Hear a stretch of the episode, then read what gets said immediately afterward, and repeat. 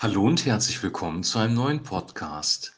Ich möchte noch mal eine Ergänzung zum gestrigen Podcast anhängen. Wir haben ja gestern über das Thema Ablehnung und wie gehe ich damit umgesprochen. Und ich möchte heute noch mal einen Aspekt betonen, der dann zutrifft, wenn die Ablehnung oder die Verletzung, die man bekommen hat, das kann eine seelische oder eine physische Verletzung sein, tiefer geht, dann braucht es nämlich manchmal Zeit. Und deswegen ist auch die Überschrift, manchmal braucht es Zeit. Und ähm, über dieses Thema möchte ich heute sprechen. Also wir haben gestern darüber gesprochen, dass wir zwei Aspekte zu berücksichtigen haben, wenn uns jemand abgelehnt hat, die uns selber betreffen. Also wir hatten ja gestern diese fünf Punkte genannt, aber zwei Aspekte sind halt geistliche Aspekte, die besonders wichtig sind für uns. Nämlich einmal, dass wir demjenigen vergeben sollen und zweitens, dass wir unsere Feinde sogar lieben sollen. Also Vergebung und Liebe sind zwei wichtige Aspekte, wenn wir verletzt worden sind, abgelehnt worden sind, auch wenn es sogar in einer etwas krasseren Art und Weise geschehen ist. Die Bibel geht sogar so weit, dass Jesus sagt, ähm, dass unser Vater im Himmel uns nur vergibt, wenn wir auch bereit sind, andere Menschen, anderen Menschen zu vergeben. Das ist eine zentrale Aussage des Neuen Testamentes, dass wir vergeben sollen. Wir beten im Vater unser, vergib uns unsere Schuld, wie auch wir vergeben unseren Schuldigern. Und da wird schon klar, dass Vergebung eine Kraft ist, die von Gott zu uns fließt und auch von uns zu anderen fließen muss. Dass also das eine das andere bedingt. Wir bekommen natürlich als erstes von Gott Vergebung. Ähm, als zweites müssen wir dann aber Vergebung auch weitergeben. Und ich sage hier nicht sollen oder dürfen, sondern wir müssen es, weil wenn wir es nicht tun, dann wird unsere Vergebung wieder von uns genommen. Das sagt die Bibel klar und unmissverständlich. Und jetzt muss man sich die Frage stellen, ist das nicht wirklich zu hart oder ungerecht? Weil jetzt sehen wir mal das klassische Beispiel, nämlich das Beispiel eines missbrauchten Kindes. Wenn ein Kind von den Eltern missbraucht worden ist, meinetwegen die Tochter von dem Vater, oder wenn es misshandelt worden ist, weil die Eltern drogensüchtig sind oder Alkoholiker oder selber eine sehr krasse Kindheit hatten und sich gar nicht anders verhalten konnten, dann liegt ein traumatisches Ereignis vor und dieses traumatische Ereignis ähm, ist schwerwiegend. Und wenn man so ein schwerwiegendes Ereignis in seinem Leben hat, dann ist die Aufforderung zu vergeben, ähm, vielleicht schwierig zu nehmen, wenn man das Wort vergeben nicht richtig versteht. Und deswegen möchte ich heute kurz darüber sprechen, was es eigentlich bedeutet zu vergeben. Die Bibel sagt, ähm, dass Gott unsere Sünden ins äußerste Meer versenkt hat. Er hat sie von uns weggenommen. Das ist eine alttestamentische Aussage. Und ähm, da steckt schon etwas drin, was dieses Wort Vergebung eigentlich bedeutet. Das griechische Wort, das das Neue Testament bedeutet, äh, benutzt, bedeutet eigentlich wegschicken, loslassen. Also Vergebung bedeutet, dass ich etwas wegschicke oder etwas loslasse.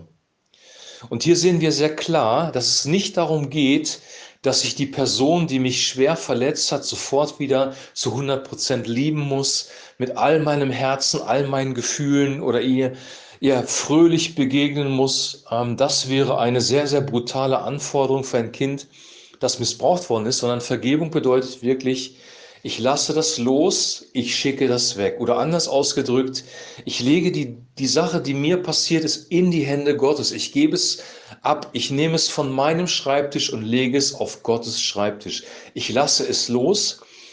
Und das kann ein einfaches Gebet sein, nämlich indem ich realisiere, was da wirklich passiert ist und dann es Gott in die Hände gebe. Das könnte so aussehen, Vater im Himmel, mir ist wirklich etwas Übles passiert, ich bin schwer verletzt werden von der Person XY, aber ich bitte dich, dass du diese Person nicht dafür bestrafst, sondern dass du sie segnest, ihr offenbart, offenbarst, dass sie in einer in einer falschen Verhaltensweise drinsteckt und ihr Gutes tust. Das könnte so ein Gebet sein.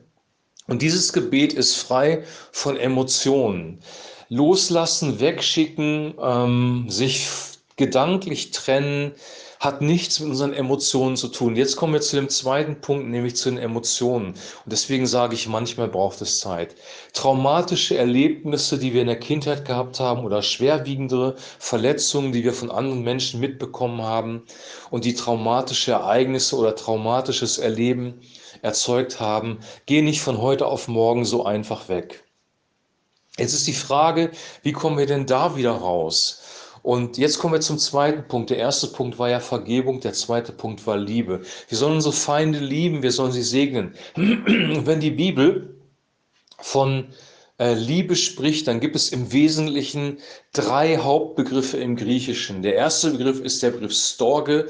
Das ist die Liebe, die wir ähm, gegenüber unseren Kindern haben. Das ist die familiäre Liebe. Menschen, die nicht gläubig sind, haben diese Liebe als Gabe sowieso auch in ihrem Leben drin. Jeder liebt eigentlich seine Kinder, es sei denn, es liegt eine große Störung vor. Dieser Begriff wird nicht gebraucht für die Feindesliebe. Der zweite Begriff ist Philia. Ähm, Philadelphia, die Stadt der Bruderliebe.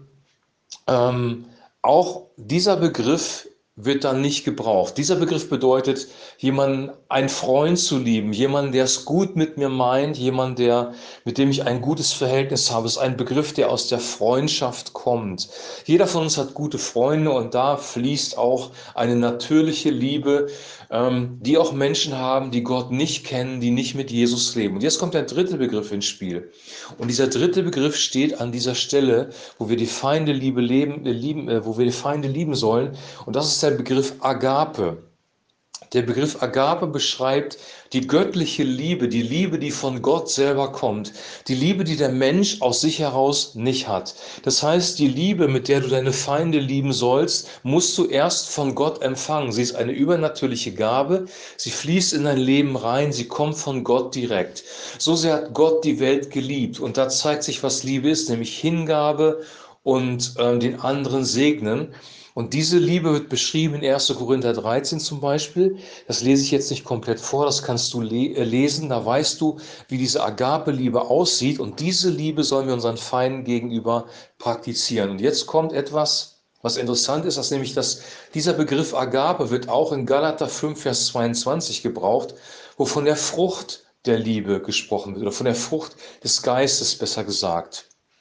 Ich will sagen, das ist eine Liebe, die sich entwickeln muss, die erst entsteht in der Beziehung zu Jesus Christus. Jesus sagt, wenn wir mit ihm verbunden sind, wie eine Rebe am Weinstock, wenn wir Frucht bringen. Ich habe dieses Gleichnis schon sehr, sehr oft benutzt und benutze das sehr gerne, weil das sehr viel ausdrückt. Und auch in diesem Fall ist es wichtig, das zu verstehen. Also diese Liebe Gottes soll in unser Leben hineinkommen und wenn sie uns durchdringt, wenn sie größer wird und stärker wird in unserem Leben, werden wir in die Lage versetzt, unsere Feinde zu lieben, traumatische Ereignisse zu überwinden.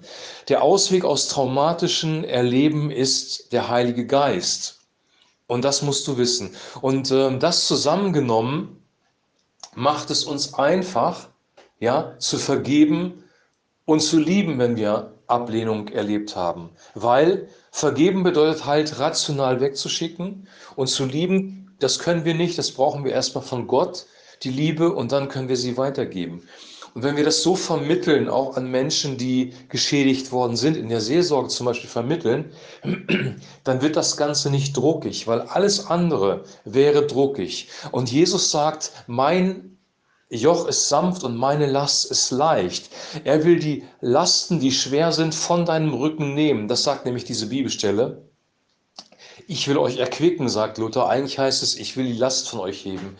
Ähm, Jesus möchte die Last von uns wegnehmen und er möchte uns seine Liebe geben, seine Barmherzigkeit und aus seiner Kraft heraus können wir die Dinge tun. Deswegen sagt er auch im Neuen Testament, im Johannesevangelium, ohne mich könnt ihr nichts tun, weil die Liebe der Feinde ist nicht möglich ohne die Liebe Gottes. Und diese Botschaft möchte ich hier weitergeben. Und diese Entwicklung in der Liebe Gottes, die braucht Zeit. Also nimm dir Zeit, hab Geduld mit dir selber. Manchmal braucht es Zeit, um traumatisches Erleben zu überwinden. Und diese Zeit, die gibt dir Gott. Er entwickelt das in dir und dann geht es äh, fast wie von selber. Deine einzige Aufgabe ist, die Gemeinschaft mit Gott zu haben, die Gegenwart Gottes zu suchen. Ich wünsche dir jetzt noch einen super gesegneten Tag. Wir werden uns jetzt am Montag erst wieder hören, weil wir haben eine Familienfeier, eine, eine Hochzeit bei uns in der Familie, auf die wir uns sehr freuen. Und ähm, da gibt es noch einiges vorzubereiten. Deswegen gibt es jetzt die nächsten Tage keinen Podcast. Und am Montag hören wir uns dann wieder und dann geht es weiter in der Apostelgeschichte mit dem Apostel Paulus. Bis dahin eine gute Zeit und ein herzliches Shalom.